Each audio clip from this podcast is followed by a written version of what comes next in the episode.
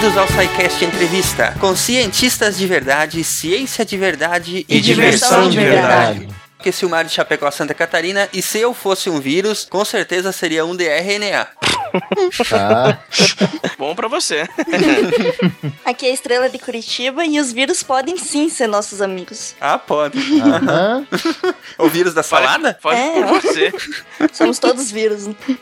Fala galera, aqui é o Pedro Pérez de Jundiaí, São Paulo e valeu Noé por não ter esquecido eles.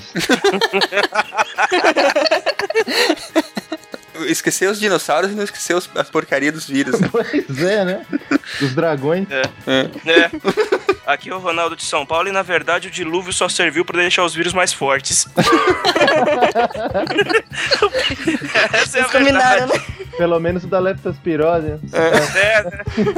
Oi, boa noite. Meu nome é Camila e, pelo que eu entendi, eu sou a entrevistada do SciCast de hoje. Ei! Eba. Ei.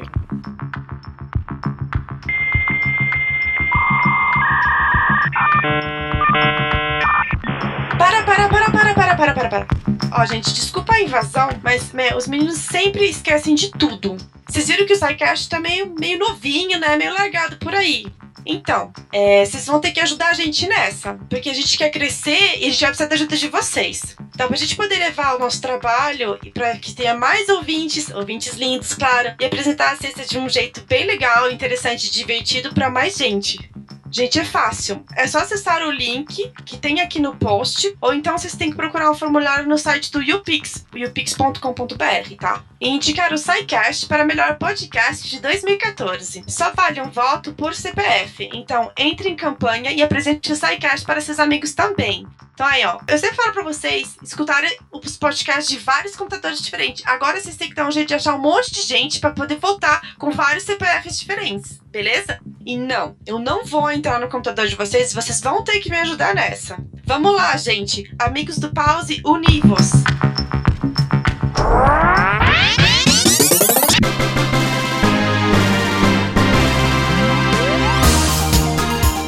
Camila Malta Romano, bem-vinda de volta ao SciCast. Obrigada, é um prazer estar de volta aqui. Hoje nós estamos recebendo a Camila de volta. Tivemos a gravação com ela na semana retrasada sobre genoma, né? Em que a Camila foi nossa convidada. E hoje nós a convidamos para voltar aqui para falar especificamente sobre a pesquisa que ela conduz e um pouquinho sobre ela e sobre a instituição dela. Então, Camila, por gentileza, fale para nós um pouco sobre você e o que, que te levou a seguir o caminho da pesquisa. Bom, boa noite para vocês. Obrigada de novo pelo convite. É um prazer estar aqui, ainda mais falando do que eu mais gosto de fazer. Espero que a entrevista não leve 5, 6 horas, porque eu, quando começo a falar, me empolgo, então estou vontade para me cortar se necessário. Então, o que, que me levou à pesquisa? É uma pergunta que às vezes me fazem e eu não sei muito bem responder, porque acho que começou meio cedo isso. É, meu pai sempre foi muito chegado a, a assuntos científicos e revistas científicas, então desde pequena acho que eu fui estimulada com esse tipo de coisa. E aí fui fazer biologia e não me via trabalhando com cavalos marinhos e golfinhos e essas coisas que todas as meninas queriam trabalhar.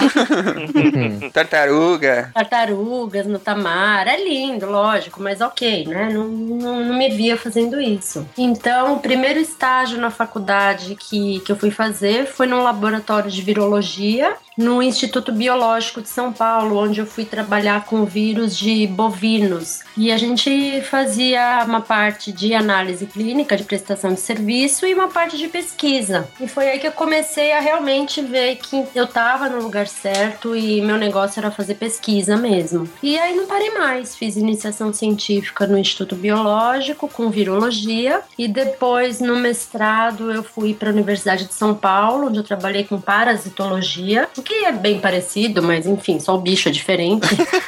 É. Mas vem cá, Camila, essa vontade tua de ser cientista, né? Ela, ela já tava contigo, assim, desde nova, ou, ou enfim, naquela época que a gente tá no segundo grau lá, sem saber muito o que fazer da vida, né? Ou, ou foi uma coisa que veio depois, assim, conforme você foi pra universidade, teve outras experiências, outros contatos com a ciência? Não, eu acho que desde antes, que agora que você falou colegial, tá? Eu me lembro que, quer dizer, bem antes do colegial, na verdade, eu lembro que eu ganhei aqueles joguinhos de, não sei se vocês tiveram, é, Mini laboratório. é de laboratório de alquimia, que você fazia aquelas O mini químico, fazia né? aqueles- aqu- isso, aquela, aquelas tintas corantes e pra assustar todo mundo, enfim. Então eu ganhei isso, ganhei. Meu pai tinha um telescópio e aí eu ganhei um microscópio de brinquedo. Ixi, foi incentivada, foi incentivada. Incentivado. O meio ajudou bastante. Exatamente. E quando eu fiz biologia, eu me achei. Muito bom. Bom, já que, você, já que você já mencionou como que você chegou na pesquisa, você não quer falar um pouquinho sobre a sua instituição, qual que é o seu percurso acadêmico, a história de onde que você está fazendo sua pesquisa? Tá certo. Eu tô atualmente eu trabalho na, no Instituto de Medicina Tropical, que é da Universidade de São Paulo.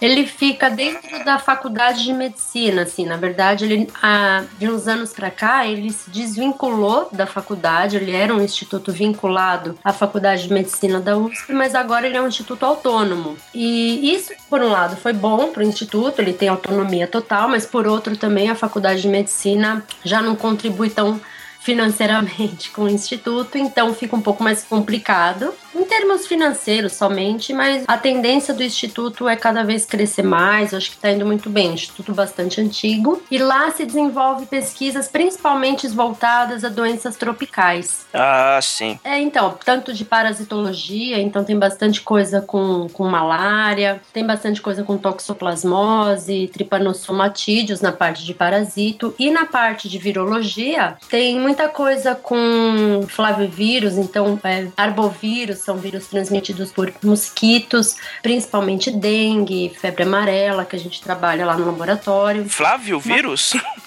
Vírus esse? Flavivírus é o nome da, da família desses vírus. Anota aí, Silmar, aquele com o Flávio Vírus já. Mas assim, Camila, em termos de Brasil, como é que tu vê assim? A, a, a gente tem, tem aberto é, oportunidades suficientes para as pessoas que gostam de, da ciência, que gostariam de trabalhar com pesquisa? Eu digo não só em, em termos é, públicos, né? Mas privados também, né? Olha, vou falar uma coisa que eu acho que serve para todas as áreas. Para gente boa, tem emprego. Só que o problema, e eu falo por conhecimento de causa, que eu tô dentro da USP, né, uma das melhor universidade do Brasil, e se você parar para pensar, a gente forma mestres e doutores com uma facilidade muito grande. Tem gente se formando que, honestamente, não tem capacidade de assumir um grupo de pesquisa. Não, não, não, sabe cuidar de um grupo, não sabe tocar um projeto sozinho. E aí, para essas pessoas, sempre acho que vai faltar uma oportunidade no nível de um doutor. Agora, formar gente com qualidade, eu acho que é uma dificuldade que o Brasil enfrenta. Isso acabou sendo meio negligenciado, então a pessoa entra na pós-graduação, tem aquele status, ah, ele está fazendo mestrado pela Unifesp, pela USP, pela Unicamp. Só que lá dentro a coisa é um pouco diferente. Você conta nos dedos da mão de um departamento o número de docentes que trabalham com seriedade e formam alunos realmente capacitados, porque muitos estão lá para cumprir, você entendeu? E aí sai gente que não, não tem capacidade suficiente para passar um concurso, para virar docente dessas mesmas universidades e ficam aí. Então forma gente de mais, mas capacidade de menos. Pior que a gente já viu esse quadro se formando desde lá de baixo, desde a escola pública e agora chegando até o doutorado, quer dizer. Exatamente. A escola pública não tem interesse em formar o aluno, o aluno se forma de qualquer jeito, ele chega na universidade, se forma de qualquer jeito, aí o, o nível de mestrado e doutorado, que devia ser a peneira para separar os ruins do, dos que realmente estão interessados, também estão dando título a todo direito, e aí? Exatamente. E aí aumenta o número de pessoas com título. O que, que acontece? Acaba indo trabalhar em empresas, mas não empresa de pesquisa. Vão ser vendedores em empresas de material de laboratório. Não, não menosprezando esse cargo, adoraria, até porque paga muito melhor que o meu, pra ser bem honesto. Mas pessoa faz um doutorado de quatro anos para depois ir vender enzima, somente. E nem se dedica tanto a esse trabalho, faz de uma maneira para cumprir horário. Então, às vezes, muitas vezes você precisa de um, de um vendedor que possa vir explicar como que funciona aquele reagente, ele não sabe nem o que ele tá fazendo ali dentro, e ele tem doutorado. É Então, complicado. nesse aspecto, que, que eu acho complicado. Não tem gente capacitada suficiente. É, falta, falta no Brasil, desde lá de baixo, como o Ronaldo falou, é, é pensar mais no, no mérito, né? Exatamente. E, e- É. e menos em aprovação automática. Uma coisa que eu vejo bastante é as pessoas, as pessoas não, o- não reprovam ninguém em mestrado e doutorado. Exatamente. Você já conhece alguém que foi reprovado? Eu não conheço. Não, nunca vi. E nossa, eu já vi cada pessoa fazer besteira assim na, na própria defesa e o pessoal não Não reprova. reprova. E Deveria. Ele, ele fala no máximo, ah, melhore, melhore sua tese, melhore sua dissertação e pronto, E lá passou. fora Ele não é tem assim. coragem de Tem um cuculhão pra dizer não, reprovado. É, É, mas é complicada, porque aí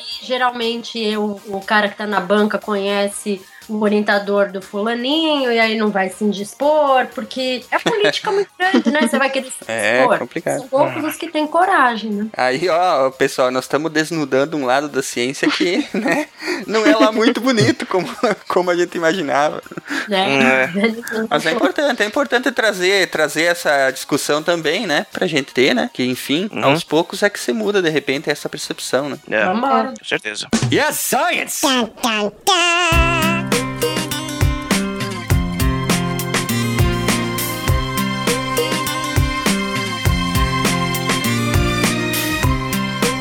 Bom, Camila, agora que você já se apresentou aí para o nosso público novamente, né? Já é a sua segunda participação.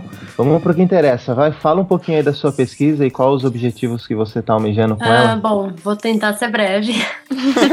Na verdade, eu trabalho então, como vocês já, já apresentaram, como eu já me apresentei, vocês já falaram, enfim, eu trabalho com vírus e embora eu trabalhe no Instituto de Medicina Tropical, eu não trabalho só com viroses tropicais. Então, assim, o único vírus de países tropicais que eu tô trabalhando no momento é dengue e meu estudo com dengue, ele é voltado mais para o entendimento da evolução do vírus da dengue. Eu trabalho desde meu doutorado com evolução de genoma e como modelo evolução de genoma viral, então é o que eu venho desenvolvendo desde que eu comecei meu trabalho lá no instituto. Então, agora aqui no Brasil, que a gente sabe que dengue é um problema bastante sério, a gente tem os quatro sorotipos circulando ao mesmo tempo.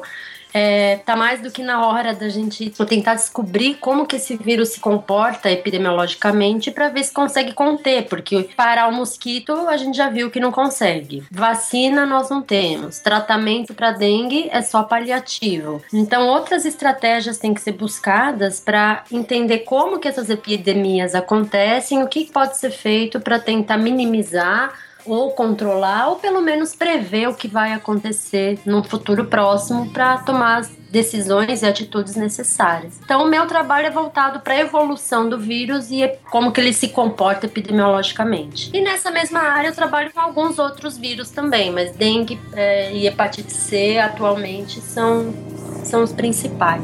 Ô, ô, Camilo, eu queria perguntar, qual que é a dificuldade que todo ano a gente sofre com esse bendito esse mo- mosquito da dengue? É tão difícil a gente controlar a epidemia É assim? bastante difícil, porque a gente é, simplesmente trouxe o mosquito para a área urbana e a gente está cercado de Mata Atlântica, então não tem nenhuma medida eficaz no combate ou no controle do mosquito vetor.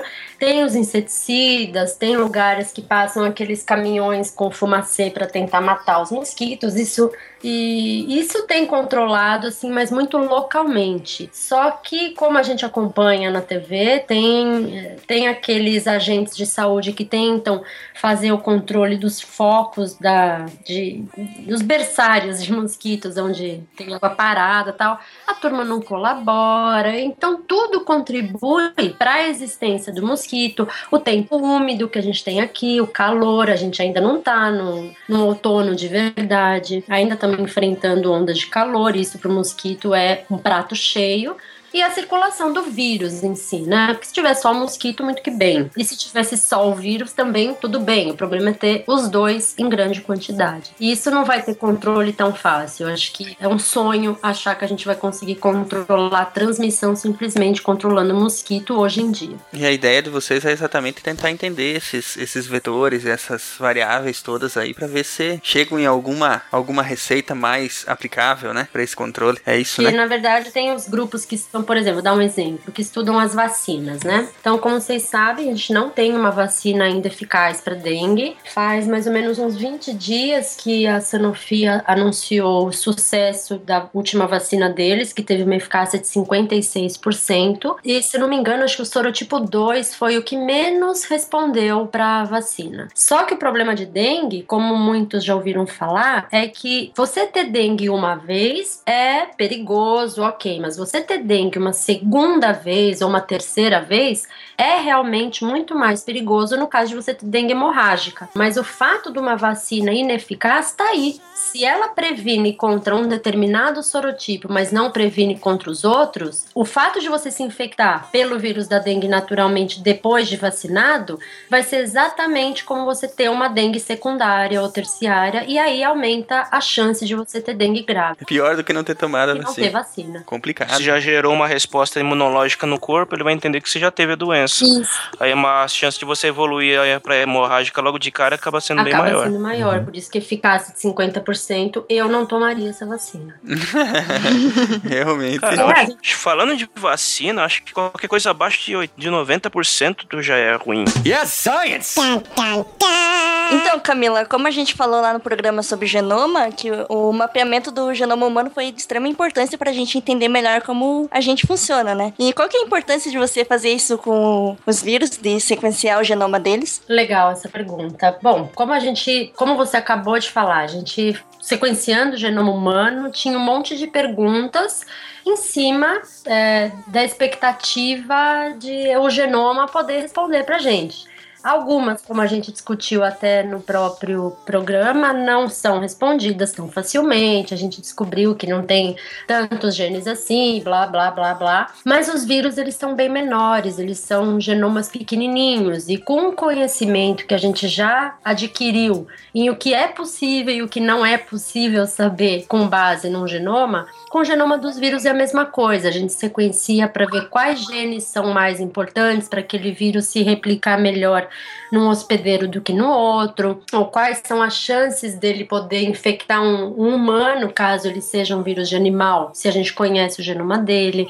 Quais são as regiões melhores para a gente buscar fazer vacinas contra aquele determinado gene? Para diversas coisas, atuação de medicamento nos genes específicos, porque o vírus ele não tem nada, ele só tem um genoma e uma estrutura proteica. Então é atrás do genoma, principalmente, que a gente tem que ir para entender como que ele vai se comportar frente a um medicamento, a uma vacina, etc. O tamanho do genoma dos vírus são muito pequenos ou eles podem variar bastante? Que, né? do humano é gigante, né? Do humano é bem grande, 3 bilhões de. 3 bilhões, né? E genoma de vírus, acreditava-se que era sempre bem menor, bem pequeno. A maioria dos vírus que infectam humanos de RNA tem em torno de 8 a 15 mil nucleotídeos, que são bem pequenininhos. Tem vírus com 3 mil nucleotídeos, que são os menores. Os... Caramba, mas isso aí não dá nem pra. Ah, tá. Ah, É, pouca coisa mesmo, né? É pouca coisa, mas tudo que ele precisa tá ali. Na verdade, ele vai parasitar um hospedeiro. E aí ele usa toda a maquinaria do hospedeiro. Então ele só precisa ter instrução de como entrar ali. O resto é a gente que faz por ele. Mas que malditos! Mas, mas só terminando, vírus bastante grandes. Os herpes vírus são enormes, assim, em termos de genoma comparado a um vírus de RNA. Vírus de outras espécies de lagarta, por exemplo, tem cerca de 200, 300 mil nucleotídeos. E hoje a gente tem os vírus gigantes, que são os mimivírus. Olha o mimimi vírus aí, ó. Esse é o que infecta. Esse é que infecta os usuários do Twitter que ficam reclamando, né? É verdade. Mimimi são- vírus. Então, esses têm um genoma bastante grande. Eles infectam protozoários, geralmente um genoma da ordem de milhões de nucleotídeos, que são os maiores vírus que a gente conhece hoje. E dos vírus que você trabalha? Dos vírus que eu trabalho, eles têm um genoma menorzinho. Eu trabalho mais com vírus de RNA. Então, eles têm cerca de 10 mil pares de base e um vírus de DNA que eu trabalho, que causa tumor de pele, que tem 5 mil pares de base. Eles são pequenos, são fáceis de, de sequenciar até, não é nada tão complexo. Mas realmente é, es- é espantoso o estrago que eles conseguem fazer com tão pouco material genético, né? Não, que nem tu falou, né? É, é só, só precisa saber como, como chegar na, na, na célula, né? O resto. É, O resto trabalho gente- sujo a gente mesmo que faz pra eles. Uhum. Eles são muito mais espertos do que a gente, né? Ah, mas eu conheço muita gente que faz isso também.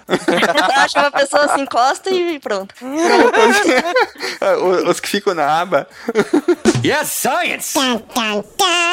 Camila, o trabalho que vocês fazem lá na- no Instituto é só sobre mapeamento do genoma ou vocês trabalham também com, com a evolução própria? Você já falou que trabalha com a evolução do vírus. Vocês trabalham também com a resistência do, do vírus da dengue ou, ou outros que vocês trabalham lá? Sim, na verdade, o meu grupo não, não é composto só por mim e meus alunos. A gente tem um grupo bastante grande, com médicos principalmente, já que estou dentro da medicina, né? Tem eu e mais um biólogo, que é o Dr. Eduardo Levi, e o- os outros integrantes desse grupo grande de dengue são geralmente médicos, infectologistas. E cada grupo, né, tem o seu interesse. Então, tem um grupo da faculdade que trabalha com vacina, tem um outro grupo que é o do Dr. Levi, que trabalha com teste diagnóstico, então ele faz melhoramento de testes, esses testes rápidos para detecção. E a minha parte, por exemplo, é estudar a evolução do vírus baseada no genoma. E agora a gente está começando um trabalho com antivirais também. Então, tem bastante linha integrada dentro de um mesmo instituto, da mesma faculdade, trabalhando junto com as mesmas amostras para tentar chegar a algum lugar, né? Mas bem, é, voltando para a linha da dengue, né, que nós estávamos comentando anteriormente, em 2010 teve milhares de casos de, de dengue do tipo 2 no litoral paulista. E vocês usaram esses dados para sequenciar o genoma desse vírus, não foi? Como é que foi que ocorreu essa pesquisa? Na verdade, essa pesquisa começou é, com um dos médicos lá da faculdade, que ele tinha interesse em começar um projeto com dengue para a gente estudar epidemiologia. E aí organizamos, a gente viu que estourar, estava estourando uma epidemia aí na Baixada Santista. Tínhamos o contato com um médico também da faculdade que ele atende lá no Hospital Ana Costa e a gente organizou uma frente de serviço para coletar essas amostras. E aí nós coletamos cerca de mil amostras de pacientes do Ana Costa, que vinham de todas as regiões da Baixada, Santos, Guarujá, Praia Grande. E essas amostras foram lá para o laboratório. A partir daí a gente começou então a trabalhar com elas, principalmente para esses estudos que eu falei. E a primeira coisa que a gente fez, que foi o meu grupo particularmente, foi sequenciar o vírus para caracterizar qual era a cepa que estava circulando na Baixada Santista, que foi o primeiro trabalho que saiu dessas amostras. E com isso a gente conseguiu datar quando esses vírus entraram no Brasil, porque isso é uma das coisas que a gente consegue saber sequenciando o genoma de um, de um organismo, é saber quando que essa epidemia começou a se espalhar, de onde que ela veio. E hoje a gente sabe que os dengue do tipo 2 vêm principalmente do Caribe e América Central. Então é um dos trabalhos que saíram, foi o primeiro trabalho que saiu desse, dessas amostras, foi a datação da entrada do vírus no, no país. Mas eles vieram mais por conta de turismo ou, ou navios mesmo com, com mercadorias e tal? Bom, como eles vieram, a gente não sabe. mas não chegaram a levantar esse dado. Alguém que alguém trouxe eles de lá, né? Quando que eles vieram, vocês conseguiram? É, então, quando a gente tem, tem essa resposta, porque os- quando a gente sequencia um vírus, a primeira coisa que a gente faz é a comparação com outras sequências que tem disponível na literatura. E aí a gente constrói é, um, um gráfico que a gente chama de árvore filogenética, que é para entender qual é a relação desse bicho com os outros bichos em volta dele, certo? Que é como se faz para qualquer organismo. E a partir disso, a gente vê primeiro os vírus que circulam aqui no Brasil, principalmente em São Paulo, Rio de Janeiro, que é onde a gente tem mais amostra sequenciada. Eles são muito parecidos com vírus de Cuba, ah, República Dominicana. E esses vírus, eles não entraram no país uma vez só e ficaram. Existe um fluxo migratório. Então, o vírus entra, o vírus sai, há uma troca de vírus com os países do Caribe. Geralmente, o mosquito, óbvio, ele não voa tão longe, só que um mosquito voando é, num raio de 15 metros e picando uma pessoa que está a 15, 20 metros daqui, outro mosquito vai picar aquela pessoa e vai voar mais 15 metros. Então, assim, o vírus pode se espalhar pelo mosquito ou essa pessoa pode pegar um avião e simplesmente ir até Cuba. É bem mais perto do que ela ir até a Ásia. Se espalha através do paciente infectado, né? Pelo paciente infectado, você tem mosquito aqui, mosquito lá, gente indo e vindo, e você tem os mosquitos próximos também que podem viajar junto, enfim, a larva pode viajar dentro de, se é uma viagem de, de navio, de barco, você pode estar levando a larva do mosquito infectada, mas geralmente é por pessoas que acabam vindo infectadas, elas só vão ter sintoma de dengue depois de uns sete dias mais ou menos de infecção, quando tem sintoma, então ela já tá com o vírus circulando no sangue e não sabe que tá infectada. E aí ela pode ser picada por outro mosquito e transmitir a doença sem sequer saber que ela ficou doente. Yes, science! No caso, Camila, é, a gente sabe que é o vírus da dengue e a gente sabe que ele é um vírus de, de RNA. E na hora que ele vai se replicar, esse tipo de material genético ele possui a maior probabilidade de, de ocorrer mutações, já que ele não tem nenhum mecanismo de correção como acontece com os vírus de DNA. Só que no caso dele, ele tem uma variabilidade genética muito baixa. Qual que é? Tem consequência de- dessa estabilidade da, da variação genética do vírus da dengue? É, isso é um dado inesperado. Na verdade, um dos. é, to- todos os vírus de RNA, como você mesmo falou, tem uma variabilidade maior justamente por isso. A, a polimerase dele, ela não corrige, ela simplesmente erra e fica lá. E os vírus, eles têm uma coisa muito diferente no termo evolutivo do que os organismos maiores. O que que acontece? Quando a gente se reproduz, você gera quantos descendentes? Um ou dois. O vírus, em questão de 24 horas, gera alguns milhões de partículas. Então, o que, que acontece? Se cada partícula tiver uma mutação, você já tem uma variabilidade muito grande. Então, essa história de variabilidade enorme, a gente tem que tomar um pouco de cuidado. Ele não teve uma progênie, um filho, e esse filho tem muitas mutações. É cada partícula tendo uma mutação. E durante uma infecção, você transmite cerca de mil a dez mil partículas, você está já transmitindo essa variabilidade. Então, primeiro ponto, sim, existe uma variabilidade grande. Mas os vírus de, de RNA que são transmitidos por inseto ou por algum outro vetor, eles naturalmente têm que ser um pouco menos variáveis. Por quê? O vírus tem que se replicar tanto no hospedeiro humano como no vetor inseto. E humano e inseto são de ordens diferentes. Nós somos muito diferentes deles. Então, como que o vírus vai Depende, depende. Alguns não, né?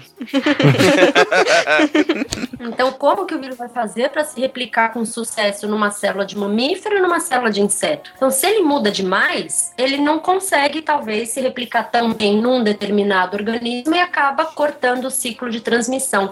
Então, evolutivamente, eles só se mantêm se eles têm uma estabilidade um pouco maior, se eles conseguem se manter em determinadas regiões do genoma importantes para essa replicação em células diferentes, se eles mantêm essa variabilidade. Então, o que a gente imagina é que durante a evolução, os vírus que saltam de um hospedeiro para o outro, ah, por aerossol, como vírus da gripe, ou por transmissão pelo sangue, como é, hepatite C ou HIV, enfim, eles só estão se replicando de um humano para outro humano. Agora, esses que têm que passar por outro gargalo, que a gente chama que é o inseto, ou eles seguram a onda ou eles morrem no meio do caminho. Então, essa seria a razão que evolutivamente conferiu a eles uma estabilidade um pouco maior. Talvez pela polimerase dele não errar tanto. Essa seria uma consequência que já se estudou em febre amarela e acredita que a polimerase do vírus da febre amarela seja menos propensa a erro. Mas ninguém conseguiu provar isso ainda. Mas aparentemente é por aí.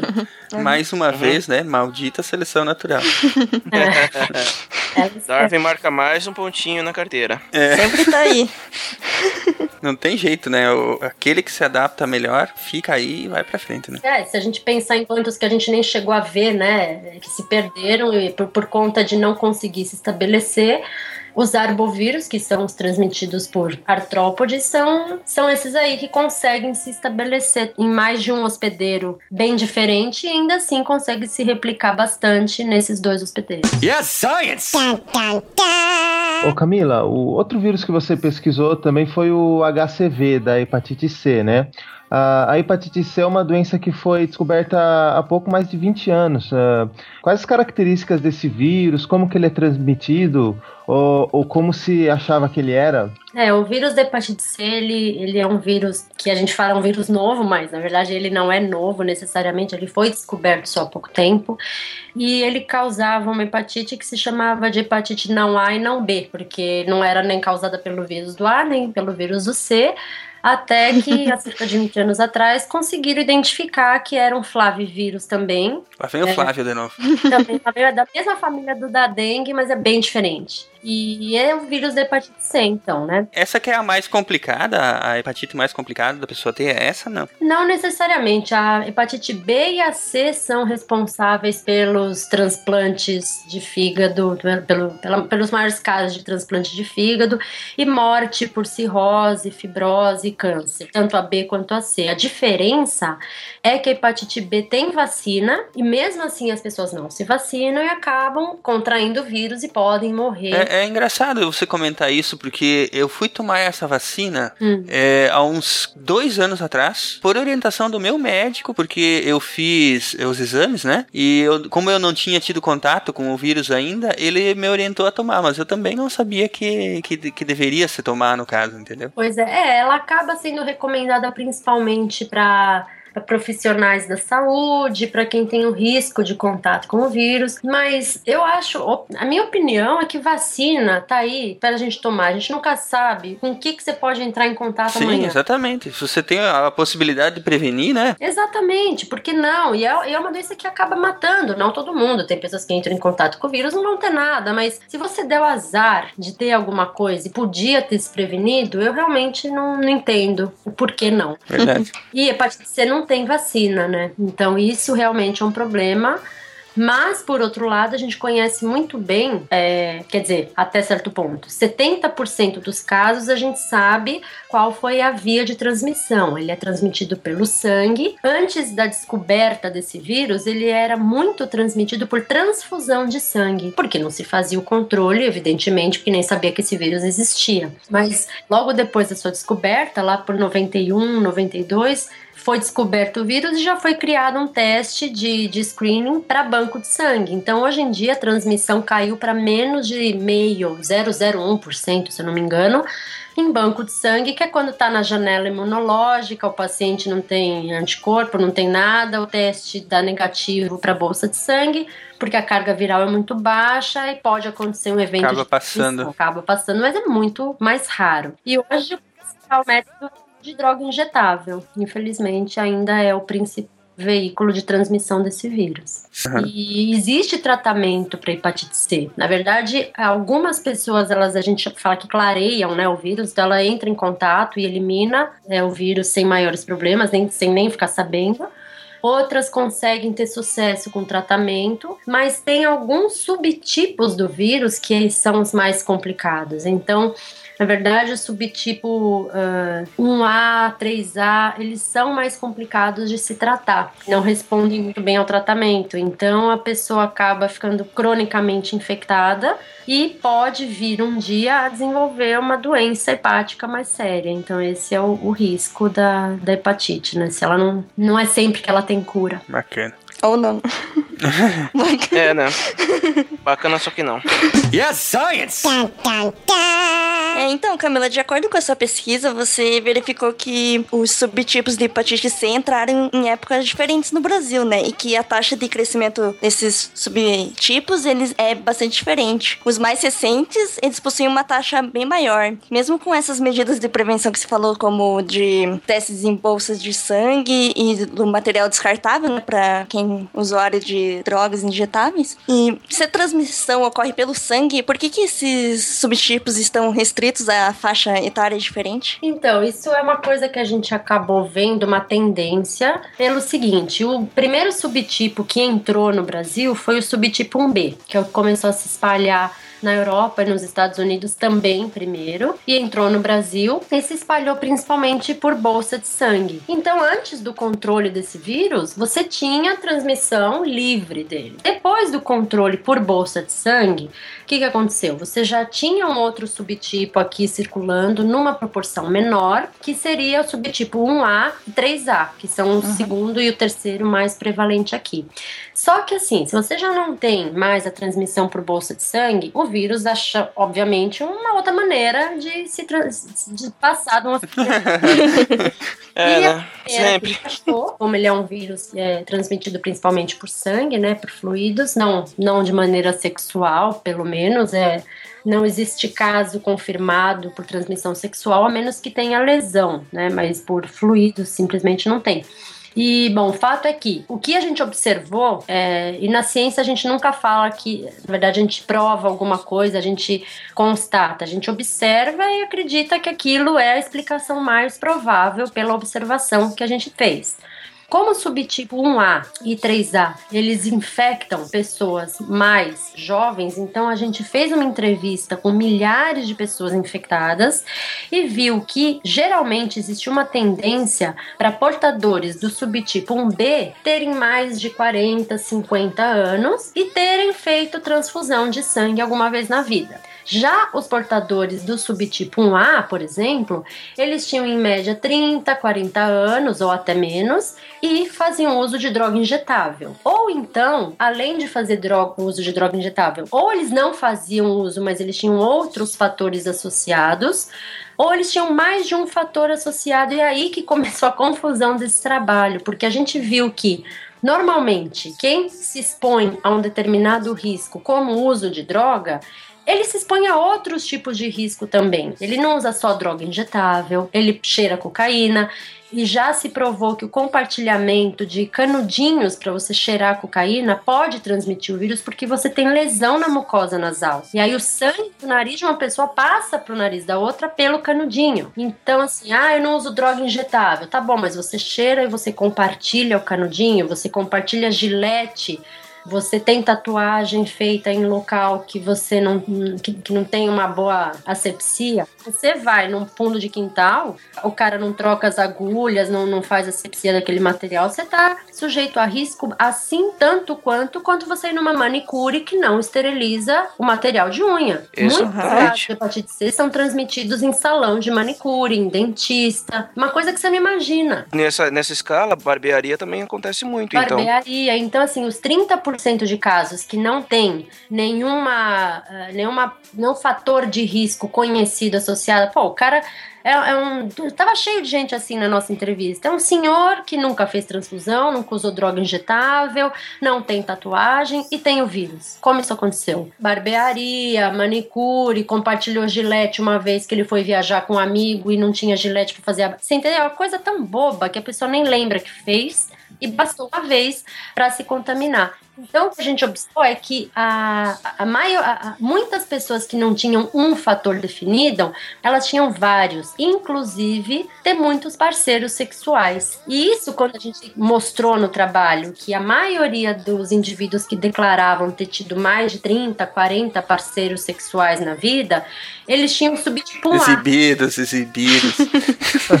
a gente falou que tinha mais de mil, mas não, é, a pessoa nem conta, com certeza. Ela não teve mais de 100, 200, 300. E aí uh, as pessoas falaram: ah, mas hepatite C não é transmitida pelo contato sexual. Como é que você pode querer associar o fato de ter mais parceiros, então assim, a promiscuidade com a transmissão do vírus? Então tiveram muitas ONGs de hepatite C que vieram assim, com uma faca na mão, criticar a gente, dizendo que a gente estava chamando de promíscuo.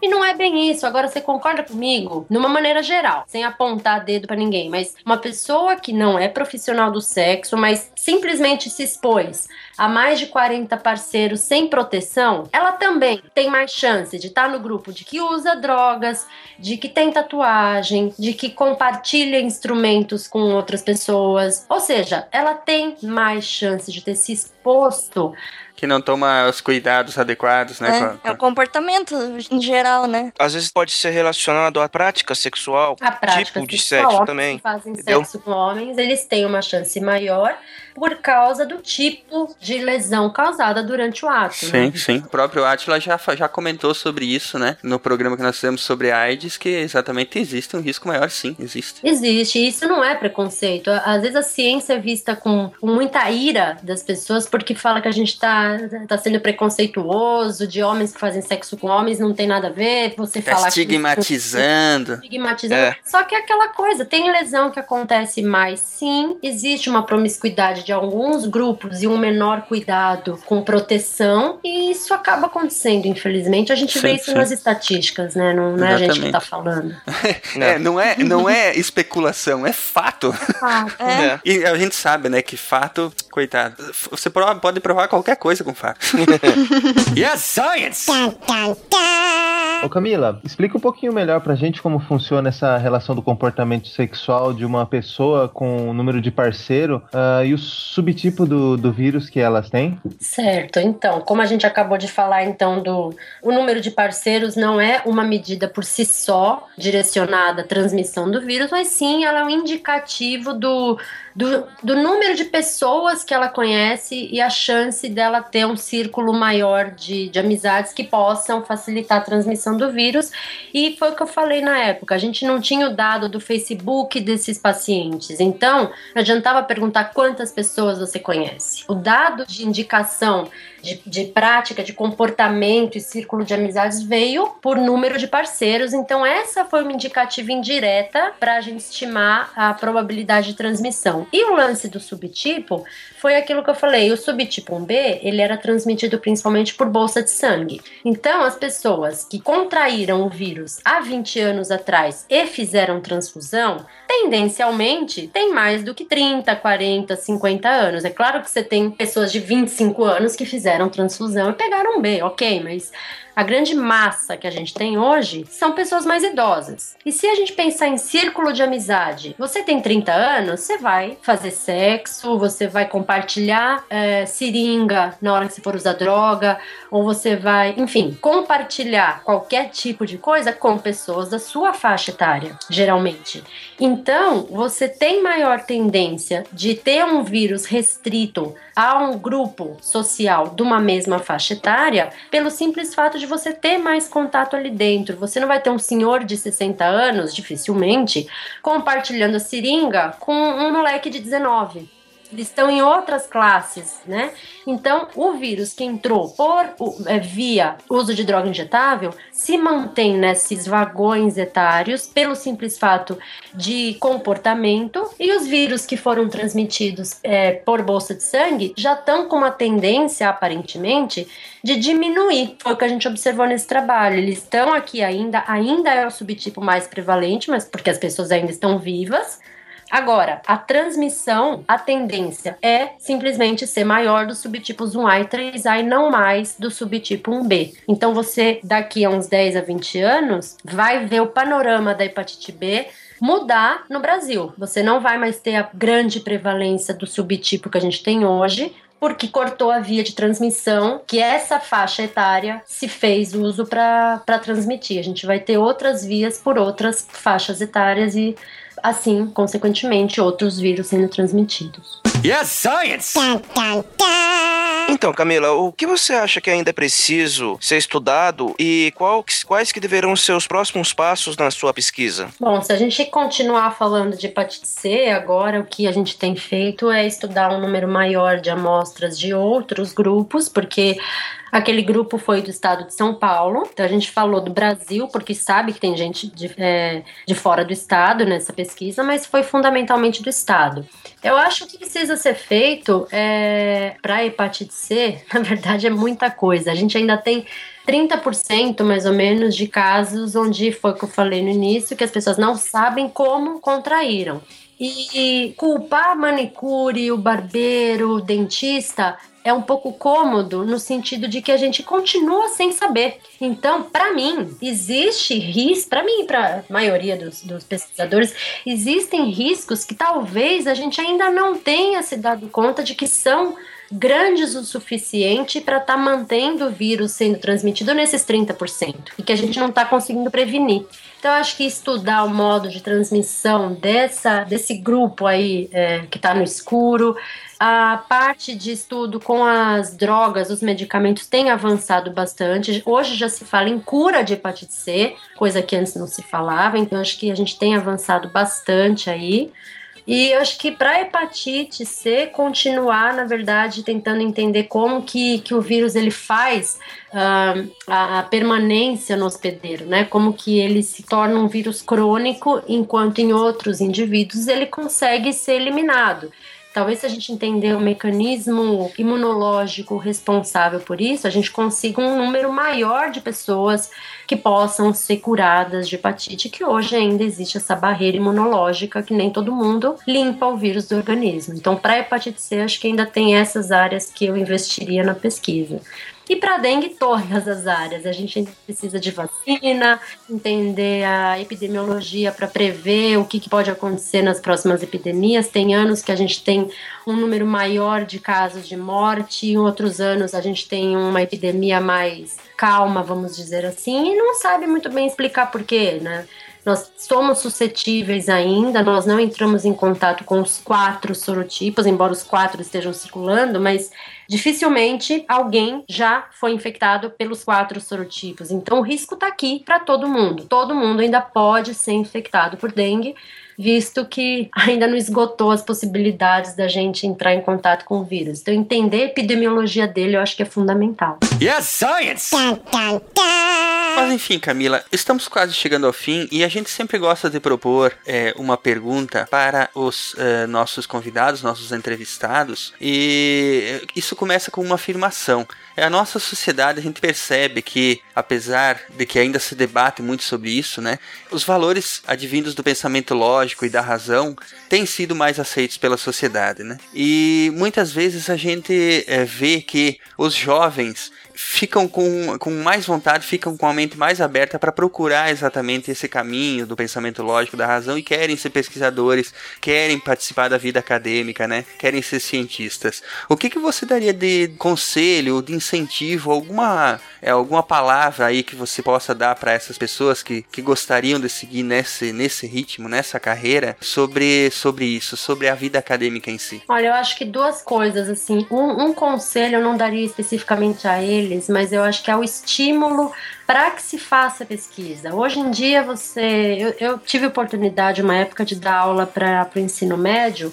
E quando você fala que você é pesquisador, pô, legal, que bom, mas você é um nerd. Então, é, ainda existe o estigma de que o cientista, ele é um nerd, ele é um bobão, ele vai ficar lá de óculos, sentado numa sala, branco porque não toma sol. Então, o jovem, ele não enxerga a pesquisa como deveria, ele tem esse estigma. Então, eu acho que o estímulo dentro das escolas de ensino fundamental e médio podia ser um pouco voltado a isso, porque fazer medicina é muito legal, engenharia é muito legal, direito é muito legal, dá dinheiro, mas ninguém olha para o lado da pesquisa que tem por trás de tudo. Pesquisa não é só na área biológica, você tem pesquisa em todas as áreas, engenharia, física, matemática, em todas as ciências. Então, eu acho que primeiro o conselho é, é seria para os educadores estimularem a curiosidade nos alunos. Eles não estão lá para aprender o que já se sabe, eles têm que querer aprender o que não se sabe. E essa é a base da pesquisa, é a vontade de conhecer o que ainda ninguém conhece. Então, isso que eu acho que falta nos alunos hoje em dia, querer saber o que ninguém sabe. E o meu conselho é que fazer ciência pode ser um pouco desgastante às vezes vezes,